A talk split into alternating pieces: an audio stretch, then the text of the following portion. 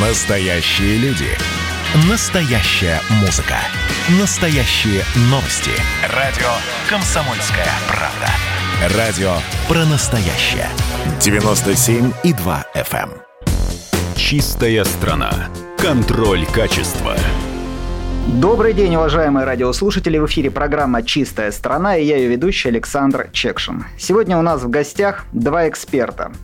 Максим Канищев, управляющий директор Русэнергопроект и автор метода Ансельм, а также Роман Чибисов, технический директор Русэнергопроект. Добрый день. Здравствуйте, коллеги. Здравствуйте. А, вообще, то, о чем мы будем говорить, а, тема нашей программы, это снижение выбросов в атмосферу, снижение выбросов от предприятий, которые их производят, и это огромная проблема сегодня. Нацпроект «Экология» предполагает а, целый, целый подпроект «Чистый воздух», и, собственно говоря, то, чем вы занимаетесь как ученые, это помогает промышленности, как я понимаю, преодолеть или там достичь те показатели нацпроекта, которые там президент ставит перед бизнесом, перед страной, правильно? В том числе, конечно, мы помогаем э, достижению, достижению э, показателей проекта, но в первую очередь мы помогаем бизнесу зарабатывать э, на своих внутренних ресурсах. То есть по нашей текущей статистике мы видим, что потребление топлива на процесс можно сократить, то есть мы реально сокращали там на 30 более процентов. Как, то есть то, весь как бы, объем потребляемых ресурсов, которые там сейчас сжигается, мы его сокращаем на 30%. А так у нас основным драйвером выбросов, да, в том числе вредных выбросов, является все-таки сжигание, а сокращая потребление ресурсов на 30%, мы сокращаем на 30% выбросы. Да, и э, важно то, что эти проекты, они окупаемые, они высокодоходные, да, более того, и они э, реализованы в направлении энергоэффективности и сокращения выбросов. Как, то есть получается, что у нас сейчас, вот на данный момент, то научное направление, которое мы ведем, оно позволяет нам одновременно решать две глобальных задачи. Позволяет нам э, зарабатывать да, и обеспечивать рост э, нашей промышленности, и при этом сокращать негативное воздействие на природную среду, как на окружающую среду, как, а значит, собственно говоря, как бы там, на нашу жизнь, на наше здоровье. Правильно ли я понимаю, что вот этот научный метод, который вы разработали, метод Амасельм, а, это некие новые доступные технологии, да, ну как вот наилучшие доступные технологии на Западе, когда там Pricewaterhouse делают или другие компании. Это что-то такое российское, какой-то российский аналог. Это это не совсем российский аналог. А, мы пришли к нему на самом деле мы, а, мы пришли к нему последовательно, у нас не было задачи, как изначально, когда мы только начали этой проблемой заниматься, мы занимаемся уже около как 11 лет, да, мы, мы начали заниматься, не, мы не думали, что мы как бы а, придем вот э, к текущей ситуации. То есть мы сейчас, на самом деле, да, а, что такое как Ансельм? Мы знаем все решения, мы знаем, какой в них потенциал, как бы, и мы для любого предприятия можем построить полную карту, как бы, что ему нужно делать для того, чтобы повысить повысить а, повысить энергоэффективность и сократить выбросы. Да. Все это как осветить в деньгах и а, ранжировать как по эффекту и по времени. Да. То есть мы, по сути, мы с энергоэффективностью мы сделали то же самое, что Менделеев сделал с химическими элементами. Да. Как, а, то есть мы от эмпирики мы перешли как к чистой науке. Как, то есть мы говорим, что больше не нужно ничего как, искать, находить, разбираться. Да. Не нужно никакое то как бы там мнение людей, да, которые вы классифицировали все, что да. есть сегодня в мире да. науки по поводу энергоэффективности, да. Да, энергосбережения и вывели для каждого предприятия для разные методы, которые... да. свой как бы алгоритм единый, да, который позволяет а, приводить а, к гарантийным результатам выраженных либо в ресурсах, либо в деньгах, соответственно. Как ну, то есть и, и каждый раз это снижение на 30% сжигаемого топлива какого-то, да, то есть затрат, ну и, соответственно, выбросов. Там на самом деле 30% да. в среднем, 30% в среднем, на самом деле у нас были проекты, где мы 60% достигали и даже полностью отказывались, допустим, от парового подогрева, на некоторых установках мы отказывались полностью за счет интеграции межцеховой с соседними установками. То есть, по сути дела, оптимизируя процесс по разным уровням.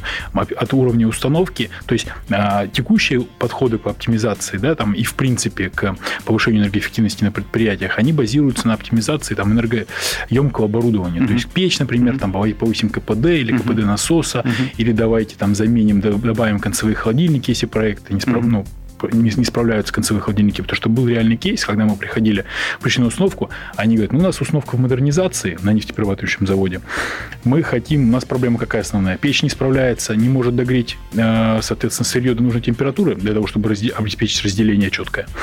И концевые холодильники не справляются не могут охладить э, продукт э, при подаче его в резервуарный парк. Соответственно, это нарушение промышленной безопасности. Соответственно, высокие выбросы, да, mm-hmm. там, поскольку сжигание топлива идет на, печи, соответственно, и ну, большие, соответственно, водные загрязнения э, за счет того, что оборотную воду не используют mm-hmm. при охлаждении. Mm-hmm. Соответственно, мы подошли с помощью методов как Ансельм. Бы решалось, скажи, да.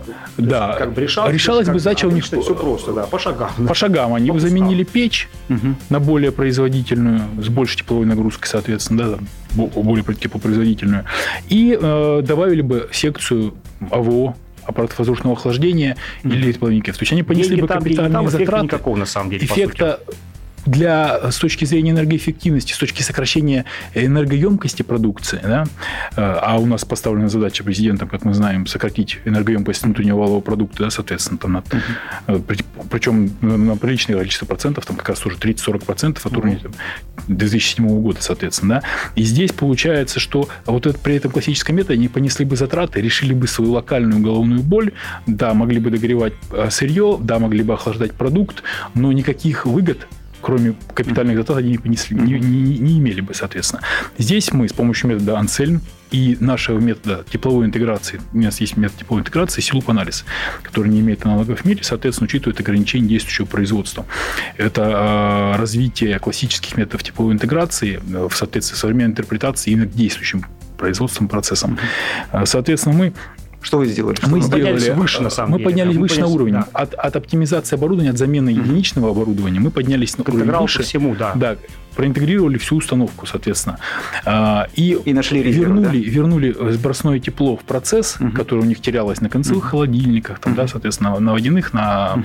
аппаратах воздушного охлаждения. Вернули в процесс, догрели сырье перед печью, соответственно, да, печь разгрузили, тем самым не нужно ее менять уже, mm-hmm. она может дальше работать mm-hmm. спокойно. А, при этом, а, соответственно, сжигание топлива на печи, на печи уменьшилось, сократились и выбросы, не только энергоемкость процесса mm-hmm. и выбросы. И а, концевые холодильники смогли охладить. Да. да, все, пожалуйста, эффект у них там... А, а, да.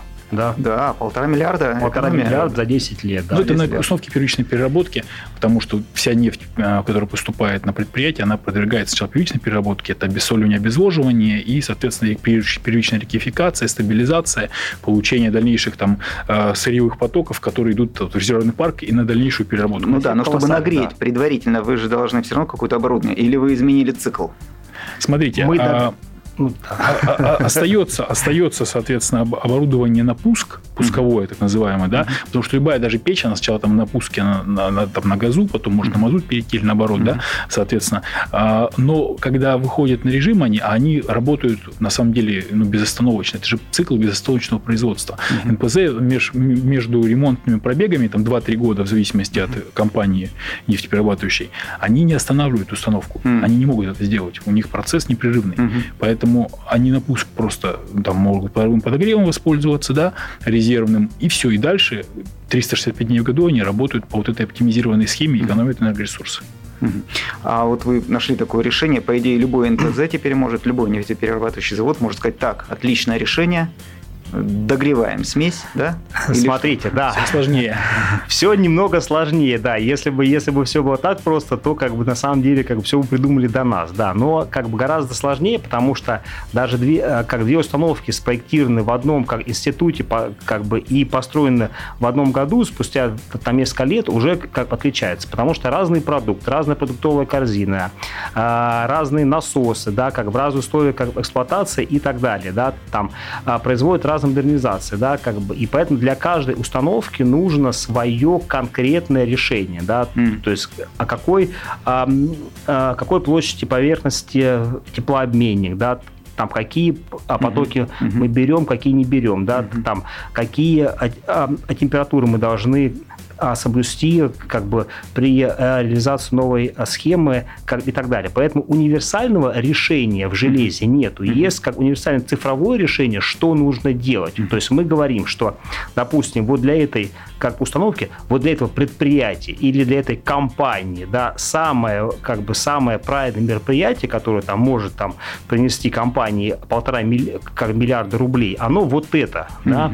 То есть если у компании нету всех денег, как в мире, для того, чтобы все мероприятия сразу реализовать, а их нету ни у кого на самом деле, да, мы им говорим, что начните вот с этого, да, соответственно, и потом как бы реализуете одно, второе, как бы и последовательно. Вы таким образом заработаете гораздо больше. Как, то есть мы, по сути, не только а, повышаем энергоэффективность, мы еще оптимизируем сам а, процесс инвестиционного планирования. Угу. Мы позволяем компании зарабатывать больше внутри себя угу. за счет правильного как направления, как средства инвестиций.